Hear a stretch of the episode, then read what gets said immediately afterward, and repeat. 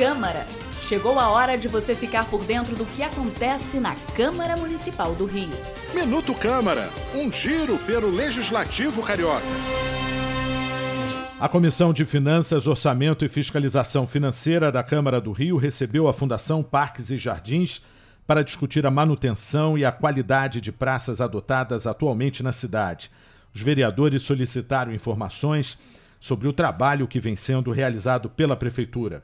A presidente da comissão, a vereadora Rosa Fernandes, fez um balanço da reunião extraordinária. Hoje foi satisfatório o presidente da Fundação Parques e Jardins, junto com o seu diretor de projetos e planejamento, trouxe, trouxeram um, um relatório das vistorias que estão sendo feitas e do quantitativo de adoções.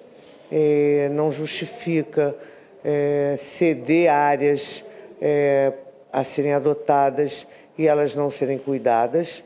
Então, a prefeitura termina cuidando e está é, investindo em áreas que não deveriam ser investidas, deveriam investir em outros lugares, porque as adotadas é, têm CPF ou CNPJ para cuidar. O programa de adoção de áreas verdes do Rio existe há 38 anos. A cidade possui aproximadamente 3 mil áreas verdes desse tipo que podem ser adotadas pelos cariocas, entre parques naturais, parques urbanos, praças e outros tipos de terreno. Eu sou Sérgio Costa e este é o Minuto Câmara. Minuto Câmara, um giro pelo Legislativo Carioca.